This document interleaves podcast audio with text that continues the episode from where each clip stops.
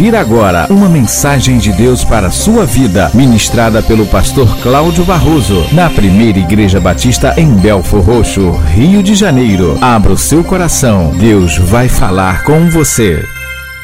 Abra sua Bíblia. Abriu? Que bom, fica com ela aberta aí. Nós vamos usá-la um pouquinho hoje.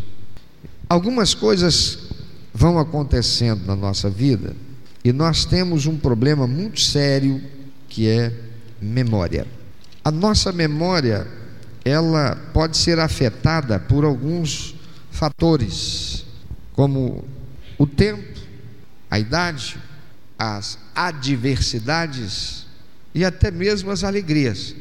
Fato é que com o tempo a gente vai se esquecendo de algumas coisas e lamentavelmente outras coisas vão se sobrepondo àquelas que não deveriam ser esquecidas por nós. Por isso que a palavra de Deus diz que o coração do homem ele é enganoso. O coração do homem é corrupto. Para aquilo que ele tende, leva o seu possuidor à bênção ou à maldição, a ter uma vida abençoada por Deus ou uma vida desprovida da bênção de Deus.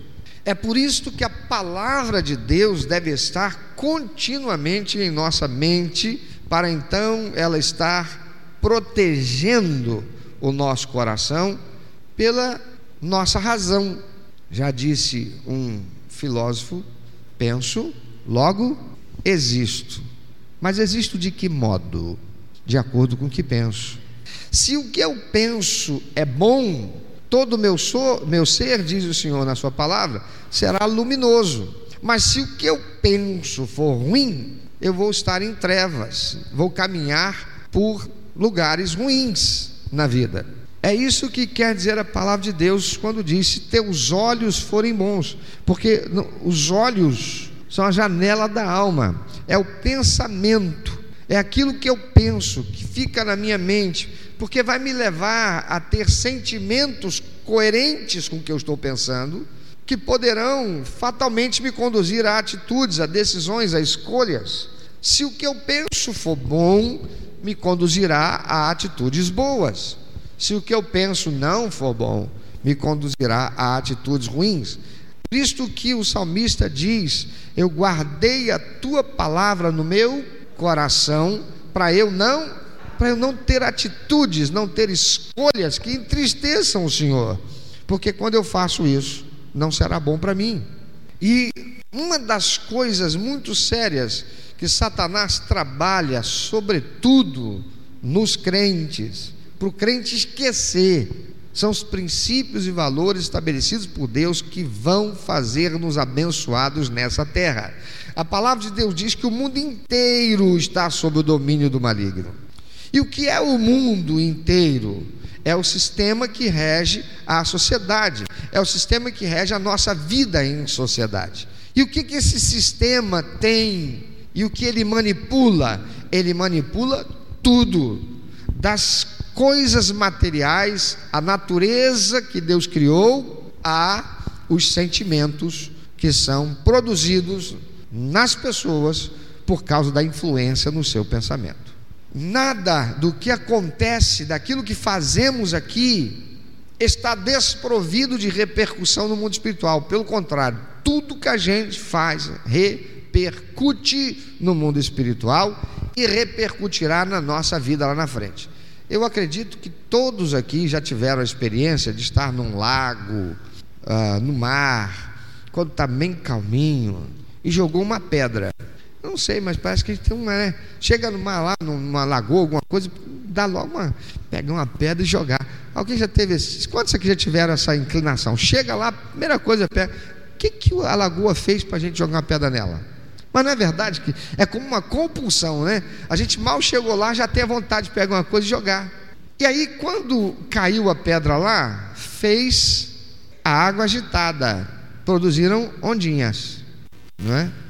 E você que vai a mar, onde normalmente passam muitos navios, por exemplo, você vai à praia aqui na região da Costa Verde, você vai à praia ali na Praia Grande, quem vai à praia em, em, em Muriqui, né? aquelas praias ali, que ali é uma região em que o mar ele é mais abrigado por causa de, de ilhas, mas você já percebeu que está tudo muito calminho, de repente começa a vir umas ondinhas. Quem já teve essa impressão? A impressão já teve essa constatação. Por quê? Você não sabe, mas quando acontecer isso, dá uma olhadinha para o horizonte. Você vai ver que um navio daqueles grandões que vão ali para o porto de Septiba passou lá longe, ele já está lá embaixo. As ondas que ele produziu deslocando a água, elas foram, foram, foram, foram até chegar ali. Ou passou uma outra embarcação já um pouco mais longe e produziu também ondas que acabaram chegando ali na praia. O que significa isso? Tudo que eu faço vai gerar uma repercussão lá na frente no meu futuro. As atitudes que tomo hoje. Se eu hoje faço uma compra errada, daqui a um mês, pelo menos, eu vou sofrer a consequência disso, porque vai sobrar menos dinheiro, não é assim?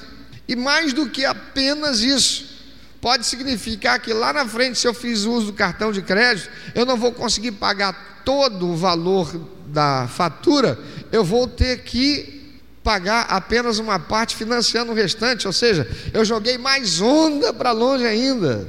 Lá na frente ainda vai repercutir. E às vezes não para, porque eu não paro de fazer onda. Então é melhor parar de fazer onda. né? O pessoal da geração do Marco Aurélio aí é que falava muito assim, ah, fulano está fazendo onda. Né? Tem outras expressões aí que é melhor não usar não. Pois bem, algumas coisas Deus estabeleceu alguns princípios Deus estabeleceu na vida do homem, para que estas atitudes que o homem viesse a tomar pudesse produzir consequências futuras para a vida dele que o abençoasse. Vamos lembrar que quando Deus criou todas as coisas, viu Deus que era bom, porque quem fez foi Ele. Tudo que Deus fez é bom mas nem tudo que nós seres humanos fazemos é bom. Porque depois que entrou o pecado no mundo, o que Deus fez que era bom ficou deteriorado pela presença do mal com direito legal para estar aqui para roubar, matar destruir.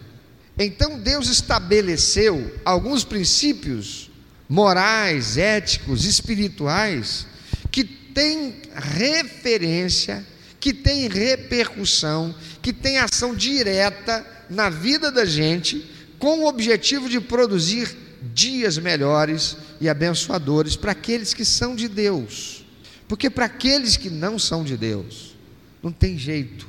Hoje eles podem estar experimentando algo que parece ser bom, está usufruindo, o cara está andando de iate de 3 milhões de reais. Você já pensou? Você tem um iate de 3 milhões de reais. Quando você pensa assim, o cara tem um iate de 3 milhões de reais, aí você pensa logo em como será a casa dele. É não? Se o cara tem um iate de 3 milhões de reais, imagina como é que é a mansão do sujeito. Não é? Mas eu não sei quantos viram na televisão essa semana o iate de um desses políticos corruptos que foram presos vai ser vendido aí e o valor a fortuna, são 3 milhões de reais. Enquanto ele estava andando no iate, ele estava achando que ele era o cara. Por quê? Porque aquilo era fruto da corrupção que ele fez lá atrás. Ele usufruiu dela durante um bom tempo, ele usufruiu daquela mansão maravilhosa que ele tinha, ele andou naquele iate, fez viagens, quem sabe internacionais naquele iate, e quanta festa ele deu ali, mas agora ele está na cadeia e o iate está sendo vendido para repor parte do dinheiro que ele desviou por corrupção. Então a palavra de Deus diz: tudo que o homem semear, isso ele vai colher. Ele vai colher. Quando Deus criou o homem, Deus fez tudo, colocou tudo à disposição do homem, mas o homem ouviu o diabo e obedeceu o que o diabo instruiu. Irmão, você sabe o que é uma coisa interessante? Vamos falar aqui do nosso contexto de Brasil.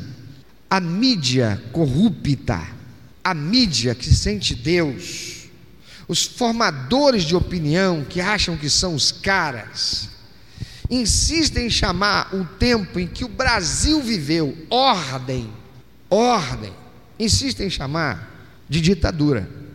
Por quê? Porque o que eles querem é desordem, porque eles estão a servir de Satanás, mesmo que não queiram admitir ou que até nem saibam que estão a servir de Satanás. Então, quando se fala em qualquer coisa relacionada à ordem, gera um desconforto geral. Desconforto geral. É por isso que a gente está vivendo a realidade que estamos por aí. Quando Deus estabeleceu a ordem, Ele colocou o sol lá, Ele separou a água da terra, Ele fez o dia e a noite. Deus colocou a ordem para que houvesse harmonia e bem-estar para o homem que Ele iria criar. Tudo Ele fez pensando no homem que Ele iria criar, que foi a última criação dele, foi o ser humano. Tudo ali era para convergir para o bem-estar do ser humano que ele criou. Mas Satanás vem, e Satanás vem para causar desordem, mas Satanás não dá uma ordem para o homem com o objetivo de criar desordem. O que, que ele faz? Seduz. Sabe como é que Satanás está te seduzindo?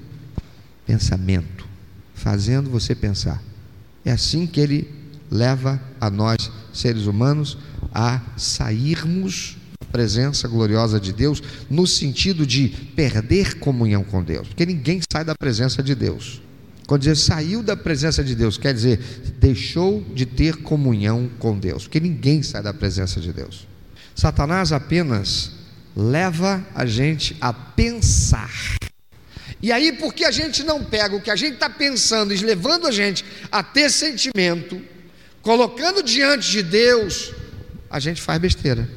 Por isso a palavra de Deus diz: coração do homem ele é traíra, enganoso, corrupto.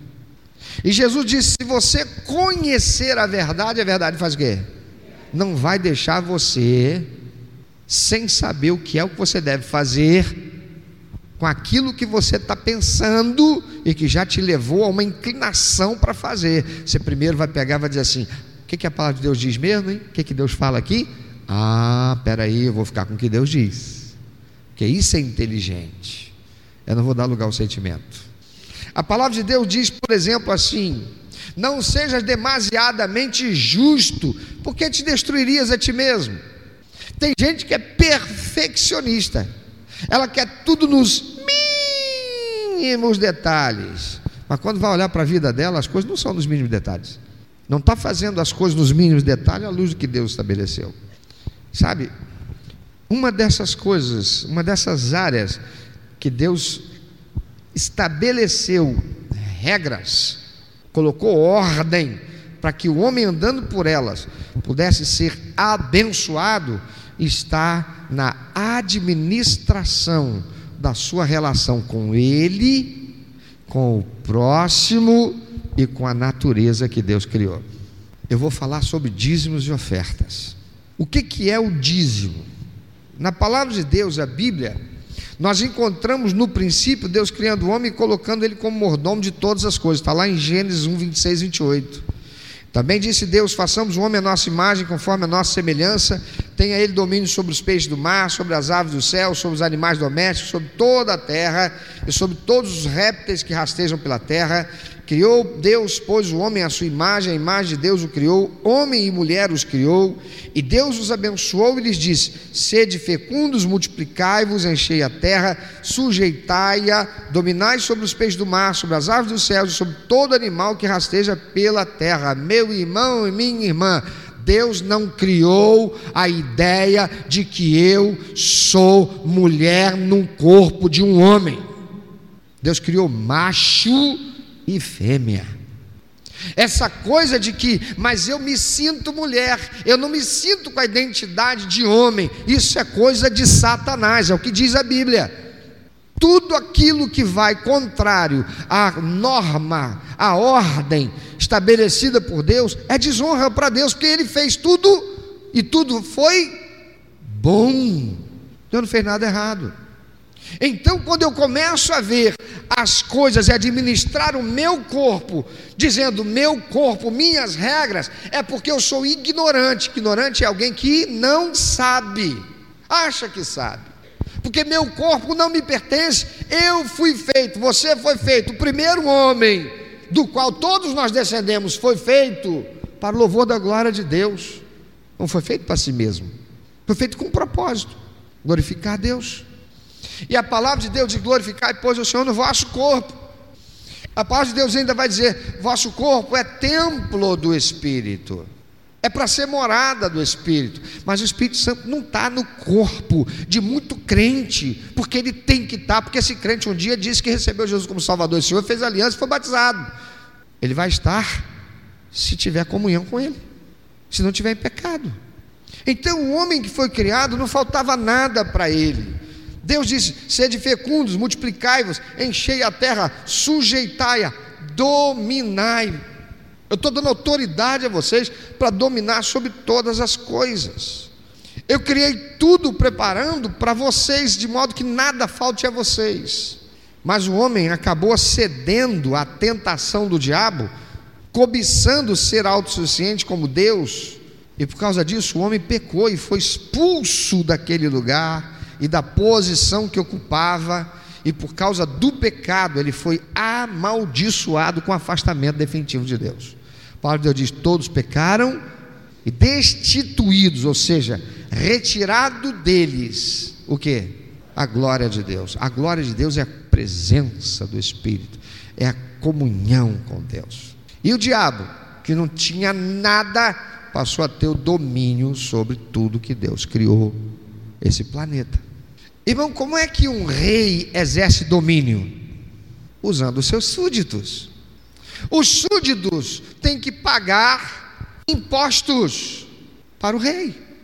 O rei estabelece uma rede de informações, ele estabelece uma estrutura de governo para que do trono dele até a casa do rico ou do pobre, ele esteja lá dizendo o que deve ser e como deve ser.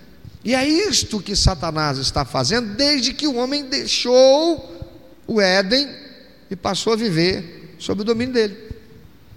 Aquele pecado de Adão foi o ato de desobediência a Deus, chamando Deus de mentiroso, de enganador, um ato de submissão ao diabo, obedecendo-lhe ao acreditar e fazer o que ele disse ao homem que fizesse, porque tudo foi criado por Deus, logo tudo pertence a Deus. E só Deus é autossuficiente, provedor de todas as coisas, sustentador de toda a sua criação.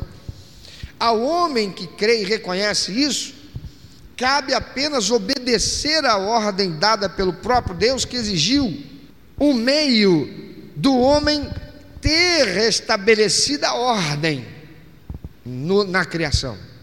Deus exigiu como ato de fidelidade a devolução de 10% de toda a sua renda, ato esse que reconhece que tudo é de Deus, tudo pertence a Deus, porque só Ele é Deus.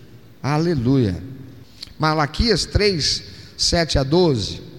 Alguém daqueles que são ignorantes, sem conhecimento, desprovidos de conhecimento da palavra de Deus, diz assim: ah, por que, que esse texto está só lá em Malaquias, século, século, milênios depois que Deus criou o homem?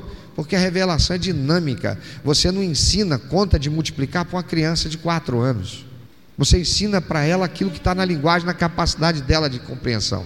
Mas em Malaquias, Deus vai falar de forma muito mais clara, por causa do que estava acontecendo no meio do povo. Povo que tinha perdido tudo, inclusive o templo, que consagrou a Deus e que tinha só de ouro, toneladas e toneladas de ouro. Alguém aqui já entrou num, numa igreja católica, daquelas ah, barrocas, lá no estado de Minas, por exemplo? Alguém já foi? Já viu quanto ouro? Já? Você não viu nada. Porque a quantidade de ouro que já foi tirado daquelas igrejas é absurdo. Não tem todo o ouro que já teve. E ainda assim é suficiente para fazer a gente ficar impressionado, né? Pois o templo, vai lá ler o livro de Reis, vai ler o livro de Samuel, vai ver quanto ouro Davi deixou, e depois, quando Salomão se torna rei, quanto ouro Salomão traz de Ofir para colocar no templo. Sabe o que, que Deus fez com aquilo? Deixou Nabucodonosor dominar, arrebentar as portas, botar fogo em tudo, depois de tirar todo o ouro de lá e levar para a Babilônia. Saiu da casa de Deus e foi para o templo de um ídolo lá na Babilônia. Sabe o que Deus está dizendo com isso? Tudo é meu. Aí vocês deram direito a Satanás para roubar, matar e destruir e dominar o mundo por causa da infidelidade de vocês. Então, Malaquias capítulo 3, 7 a 12, diz: Desde os dias dos vossos pais vos desviastes dos meus estatutos e não vos guardastes. Tornai-vos para mim, eu me tornarei para vós outros, diz o Senhor dos Exércitos. Mas vós dizeis: Em que havemos de tornar? Roubará um homem a Deus? Todavia vós me roubais e dizeis: Em que te roubamos? Nos dízimos, nas ofertas. Com maldição sois amaldiçoados, porque a mim me roubais, vós, a nação toda. Trazei todos os dias a casa do tesouro, para que haja mantimento na minha casa, e provai-me nisto, diz o Senhor dos Exércitos, se eu não vos abrir a janela do céu e não derramar sobre vós bênção sem medida. Por vossa causa repreenderei o devorador, para que não vos consuma o fruto da terra. A vossa vide no campo não será estéril, diz o Senhor dos Exércitos. Todas as nações vos chamarão felizes, porque vós sereis uma terra deleitosa, diz o Senhor dos Exércitos. Assim, amados, o dízimo não é algo que se dá para Deus, é algo que se devolve. O dízimo quebra a maldição da infidelidade dos nossos primeiros pais, Adão e Eva. Ou se eu fizer uma administração errada das minhas finanças, se eu for a um agiota e pegar um dinheiro emprestado com ele, você sabe que a agiota não é do bem, é do mal. Tem crente pondo dinheiro com a agiota. O que é que eu vou fazer? Eu não pago, ele me mata, ainda vai atrás da minha mulher e dos meus filhos para pagar. Porque a agiota ele é do mal, ele não é bonzinho. É assim com Satanás. Desde o que nosso pai Adão e Eva fez, ele não pegou lá um dinheirinho com agiota, ele colocou o mundo inteiro que Deus colocou na mão dele para dominar, colocou na mão de Satanás para dominar. E eu, que sou descendente de Adão, tem mais alguém aqui que é descendente de Adão? Tem? Diga eu sou, se você é. É, a maldição está sobre você como está mim, sobre mim. Qual é a maldição? Vivemos no mundo que Deus criou para ser nosso mas está dominado pelo diabo. O mundo inteiro jaz no maligno, diz a palavra do Senhor. Então, Deus estabelece aqui uma maneira do diabo perder essa autoridade sobre a minha vida e a sua, e a de todo aquele que crê em Deus. Qual é? Entregando o dízimo 10% de toda a nossa renda ao Senhor. Porque Adão e Eva foram infiéis ao Senhor. Versículo 11 diz: Por vossa causa repreenderei o devorador para que não vos consuma o fruto da terra, a vossa vide no campo não será estéril, diz o Senhor dos Exércitos. Mas, pastor, por que é que eu perdi o emprego se eu era dizimista? Porque você era dizimista, mas não era fiel. Tem muito crente que é dizimista, ele tira 10% integralmente daquilo que ele ganha e traz, mas ele chega no trabalho dele, ele faz conluio com os outros colegas, concordando com eles, falando mal do patrão, reclamando do emprego, reclamando do salário, reclamando, reclamando, reclamando. Quando um dia ele esteve no templo para dizer obrigado, Senhor, irmãos, glória a Deus, Deus me abençoe com a oportunidade de emprego. Você pode estar entregando dízimo, você não é fiel. Eu não traio a minha esposa, nunca traí minha esposa com mulher nenhuma. Sou fiel a ela, mas quando ela está dormindo, eu vou lá para o computador, para o celular, o tablet, por que que seja quietinho, e eu fico adulterando virtualmente, com conversinha fiada em sala de bate-papo, em sites pornográficos, eu estou adulterando com ela. Que fidelidade é essa minha? Eu estou dando lugar a Satanás, da mesma maneira se eu estivesse traindo ela com outra menina indo para a rua fidelidade, ou se é fiel ou não é. Deus não requer de mim apenas 10%, eu trago o dinheiro de 10% de tudo que eu ganhei e coloco aqui. Isso eu tenho que fazer. Quebra a maldição que vem de Adão, meu pai. Mas eu não honro o Senhor no meu trabalho. Eu não tenho fidelidade lá. Eu chamo Deus de quê? Deus não é fiel. Não, rapaz, Deus não é. Se Deus fosse fiel comigo, eu, meu emprego aqui seria outro. Diferente do que eu estava falando lá atrás, quando eu estava desempregado. Então, o dízimo quebra a maldição da infidelidade. Se esse dízimo é representação da minha fidelidade. Porque tem muito crente que vem trazer dízimo em qualquer igreja, entregar dízimo, mas não é representação da sua fidelidade. O dízimo diz do, do crente que ele é o que? Fiel. Você pode dizer depois de mim dízimo? Diz que eu sou fiel. Cuide para que realmente seja fiel. Agora, olha que interessante. Quando a gente vai ler ah, o texto da palavra de Deus, mais à frente você vai ver que o Senhor não exige que eu tenha mãos puras e coração limpo para entregar dízimo, porque dízimo não é adoração. Dízimo é o que? Pagamento da minha obrigação.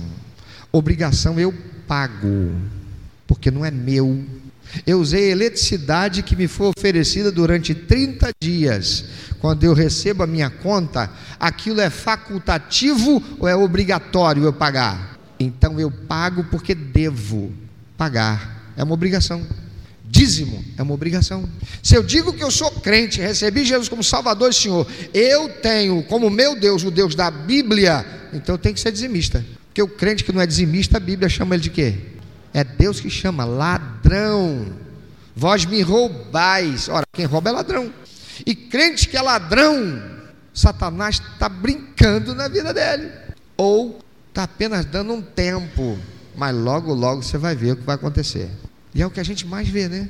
Então, dízimo diz que o crente é fiel. Amém. Isso é o dízimo. Dízimo diz que eu sou fiel. E as ofertas? O que são as ofertas? Desde tempos primitivos, o homem apresentava a Deus aquilo que era a sua parte de tudo o que fosse a renda dele. Ele entregou o dízimo, o restante é dele. Você pega e recebe o salário, você paga a luz, você paga a água, paga o telefone, paga o INSS, você paga o supermercado que você comprou com cartão de crédito mês passado, a conta veio. Se sobrou dinheiro, aquele dinheiro é para você fazer o quê? Aí você vai para um cinema, aí você vai comer o churrasquinho de gato na esquina, não é não? Você vai lá comer o sanduíche na lanchonete, você vai passear, porque aquilo ali é o teu mas também foi teu tudo aquilo que você pagou, porque você teve energia elétrica, não é? Tudo. A oferta é feita daquilo que é meu e não do que é de Deus. O que é de Deus eu não posso dispor. Dízimo é de Deus, eu devolvo a Ele. Oferta, a oferta é da minha parte, do produto da minha renda. O propósito da oferta é presentear a Deus numa atitude que demonstra liberalidade, desapego às coisas materiais, que o ofertante não está com seu coração preso à avareza, à cobiça, como aconteceu com os primeiros homens. Diz a palavra de Deus que Abel trouxe das primícias da sua criação, dos, dos, da gordura. Caim trouxe uma oferta ao Senhor uma coisa qualquer. Não trouxe algo importante para ele, trouxe qualquer coisa. Então a oferta não pode ser qualquer coisa. Porque o propósito da oferta é presentear a Deus. O ofertante, ele demonstra a Deus e ao mundo espiritual que reconhece apenas o Criador como Deus e Senhor da sua vida, aquele que, como no princípio da criação, é o supridor de todas as suas necessidades. A oferta é uma declaração do homem ao mundo espiritual a respeito de quem é o Senhor Deus para ele. Quem é o Senhor Deus para você? É aquele que é o dono do supermercado que você chega na igreja e você diz: Senhor, me dá. É aquele que você bota o joelho no chão e lembra que ele é o dono do supermercado e você diz para ele: Senhor, me dá. Ou ele é o Senhor, o Criador de todas as coisas, a quem você reconhece que deve viver para agradar. O ofertante demonstra então a Deus e o mundo espiritual que reconhece o Criador, o Deus da Bíblia, como seu Deus e o Senhor. A oferta é a declaração do, mundo, do, homem ao mundo espiritual sobre quem Deus é. Então a oferta é algo que se dá a Deus, porque representa adoração. Mas ela só dá prazer ao coração de Deus, ouça isso, se ela for dada com liberalidade e alegria. 2 Coríntios 9,7, que cada um contribua conforme propôs no seu coração, não com tristeza, nem por obrigação, porque Deus ama ao que adora, dá com alegria. Porque senão não é adoração. Segundo, só dá prazer ao coração de Deus se for fruto da razão. Sabe por que dá, como deve dar e onde deve dar. Romanos 12, 1 diz: Rogo-vos, pois, irmãos, pelo, pelas misericórdias de Deus, que apresenteis vosso corpo por sacrifício vivo, santo, agradável a Deus, que é o vosso culto racional. Dá sabendo o que dá, porque dá, como dá, quanto dá, quem dá e onde dá. Adoração se é adoração se eu sei. É diferente do que muitos estão ensinando e pregando por aí, fazendo parecer que a adoração, a oferta, é o instrumento de manipulação para Deus dar. Ora, o culto a Deus não é o culto para receber. Eu não saio de casa para vir à igreja para dar um culto a Deus para receber. Eu venho para dar para Deus. Deus é tão extraordinário e maravilhoso que se eu o alcanço no seu coração, Ele é abençoador, Ele dá. Mas tem muita gente que vai à igreja para receber. É por isso que domingo, sábado que vem, a gente não vai levar cestas básicas lá para Babi. A gente vai levar roupa, calçado, nós recebemos doação, mas nós não vamos mais esse ano e daqui para frente gente não vai mais ficar fazendo aquelas campanhas, sabe por quê? Os anos todos que fizemos, qual foi o resultado? Quantos ali reconheceram? Sabe o que você ouviu tantas vezes lá? Ah, porque aqui as igrejas só pedem, só quer, não sei o quê, porque todo gente vai, é só pensa em tirar da gente. A nossa igreja só foi lá e deu, deu, deu, deu, deu. Quem é que reconheceu? Isso aqui é uma igreja diferente, esse lugar aqui é um lugar onde tem Deus, porque essa igreja nunca pediu nada da gente, só vem aqui para dar. Se não sabe reconhecer quem Deus é, Deus não dá. Ele não dá. Ele não vai dar ordem para Satanás, tira a mão, entrega para o crente. Irmãos, quantos aqui tem empregado, tem, tem, perdão, quantos aqui tem patrão que não é crente? Levanta a mão. Não é. Por que é que você está empregado lá se o cara não é crente? Porque a palavra de Deus diz que ele está a serviço do diabo, ele é dominado pelo diabo. O mundo inteiro está sob o domínio do diabo. Aquela empresa está sob o domínio do diabo. Por que é que você é crente e está empregado lá? Porque Deus disse: tira a mão, esse aí não vai colocar o meu filho. O diabo tem que perder para o crente ganhar, meu irmão. Porque tudo está na mão dele, ele não é dono, mas ele tem o direito de dominar. E só vai sair da mão dele para vir para mim e para a sua, se nós fizermos por merecer, por sermos honrados como adoradores do Senhor. Agora tem crente que só vem à igreja quando quer. Fez um pacto de a igreja, aliança, e não é fiel. Chega a hora que quer no grupo pequeno, chega atrasado no culto morando ali. Então, a oferta só é agradável a Deus, só é adoração, se for fruto da razão, eu sei porque estou fazendo, sei para quem estou fazendo. Também só dá prazer ao coração de Deus se for fruto de fé. 1 Reis 17, 8 a 16 diz assim, a partir do versículo 10: Então se levantou Elias e foi para Sarepta, chegando à porta da cidade, estava ali uma mulher viúva apanhando lenha. Ela, ele a chamou e lhe disse: Traze-me, peço uma vasilha de água para eu beber. Indo ela buscá-la, ele a chamou e disse: Traz também um bocado de pão na tua mão. Porém ela respondeu: Não tão certo como vive o Senhor teu Deus, nada tenho cozido, há somente um punhado de farinha numa panela e um pouco de azeite numa botija. E veis aqui, apanhei dois cavacos e vou preparar esse resto de comida para mim e para meu filho, comê-los e morreremos. Elias lhe disse: Não temas, vai e faz o que disseste, mas primeiro faze dele para mim um bolo pequeno e traze-mo aqui fora, depois farás para ti mesmo e para teu filho. Porque assim diz o Senhor Deus de Israel: a farinha na tua panela não se acabará e o azeite na tua botija não faltará, até o dia em que o Senhor fizer chover sobre a terra. Foi ela e fez segundo a palavra de Elias, assim comeram ele, ela e a sua casa muitos dias da panela a farinha não se acabou, e da botija o azeite não faltou, segundo a palavra do Senhor por intermédio de Elias. Ela não estava adorando Elias, ela sabia que ele era um profeta de Deus, e a palavra de Deus, para que haja mantimento na minha, para que a obra que eu realizo na terra não pare. Ela estava adorando a Deus. Não é oferta, não é adoração, se não for fruto de fé, se não for genuína adoração, porque genuína adoração é apresentada com o coração, embora seja um ato da razão, mas é apresentada com o coração. Vou dizer de novo, diga depois de mim: é um ato da razão, mas deve ser apresentada com o coração.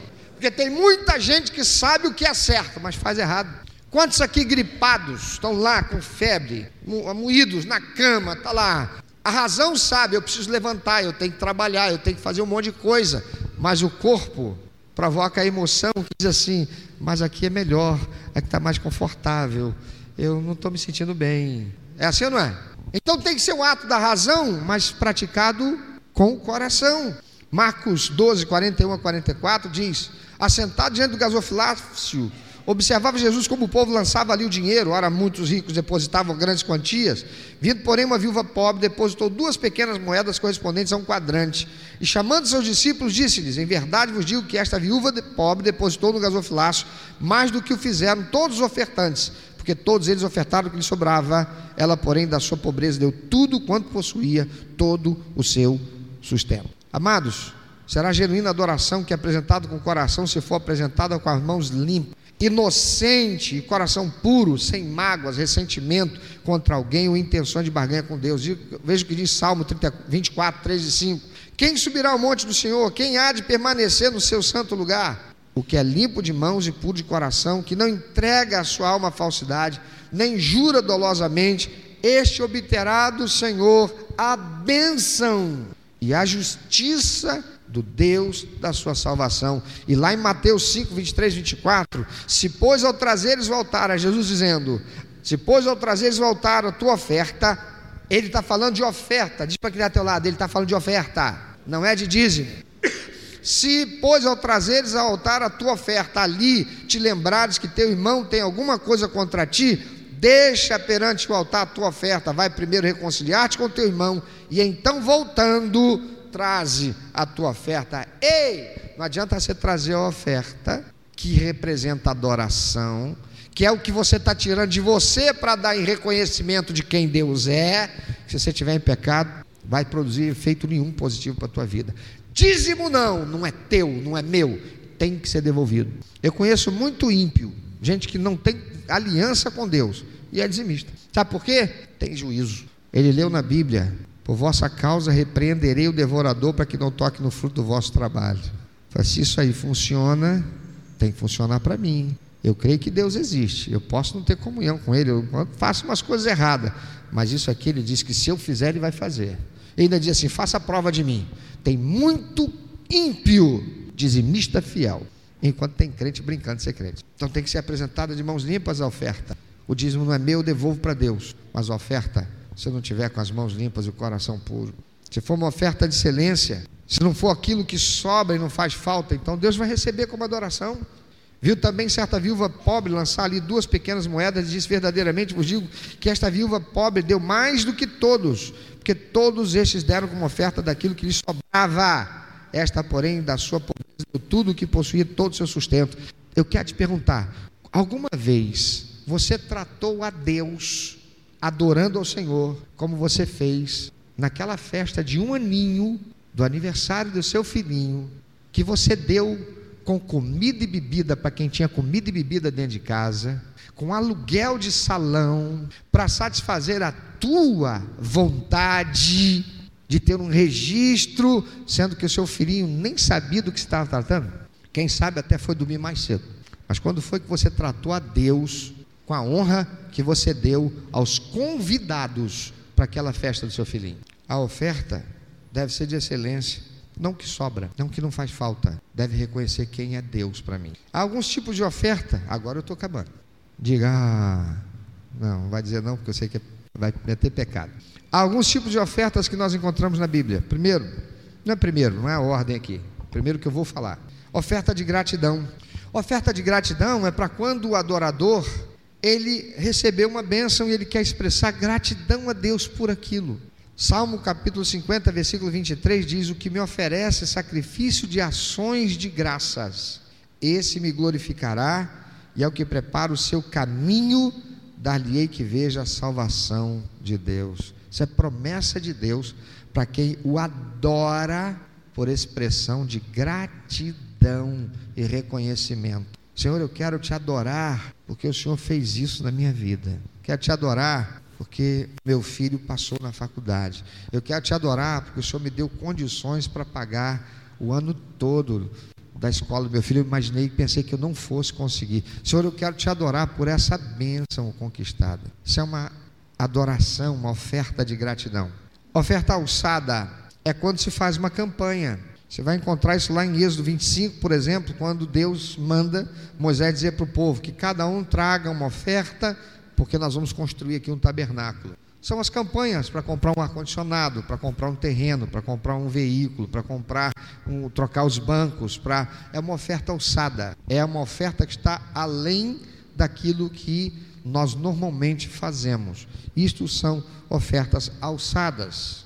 Oferta voluntária é a oferta da adoração, aquela que reconhece Deus como Senhor. e que a palavra do Senhor diz: ninguém apareça perante mim de mãos vazias. Então eu venho voluntariamente para dar um culto para Deus, e culto deve ter adoração.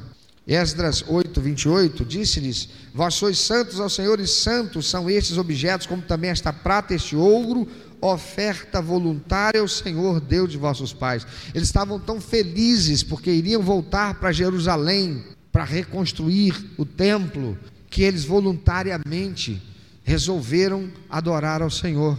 Há também a oferta de voto de conserto. O que é o voto de conserto? A pessoa roubou de Deus em não dizimar, em não ofertar durante determinado tempo, já nem se lembra quando foi a última vez que fez isso.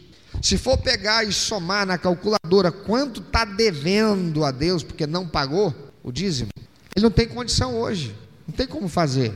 Então o que, que ele faz? Ele confessa seu pecado, pede perdão para Deus, pega algo que representa realmente da sua vida algo de valor e consagra a Deus num voto de conserto. Esse voto de conserto para quebrar essa maldição do pecado, do roubo a Deus. A gente encontra o exemplo disso na Bíblia com Zaqueu, lá em Lucas 19, versículos 1 a 10.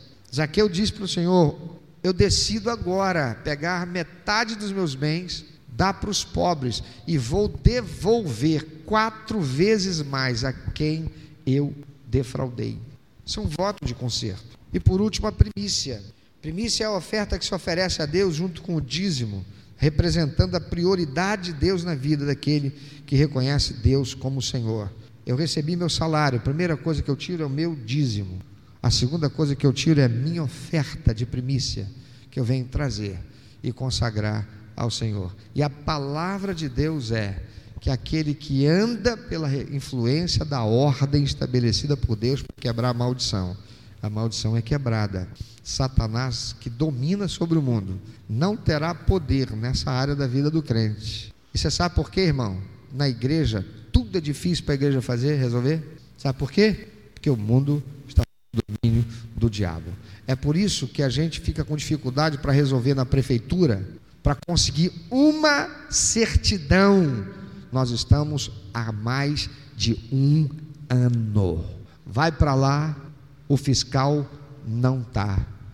Está, mas não está com boa vontade para atender, manda voltar. Está, está com boa vontade, mas quer ver se consegue arrancar algum dinheiro. Como a igreja não dá, ele não tem boa vontade. E vai assim. Cria uma exigência absurda que não tem razão de ser, mas ele é autoridade. Você tem duas coisas a fazer: bate de frente com ele, ou então você volta, bota o joelho no chão e ora para Deus repreender aquele capeta que está atrás dele. É por isso que as coisas na vida do crente têm sempre uma barreira. E é por isso que a igreja de Jesus Cristo precisa andar em santidade. Porque sem santidade, irmão, diz a palavra de Deus: ninguém verá o Senhor agindo.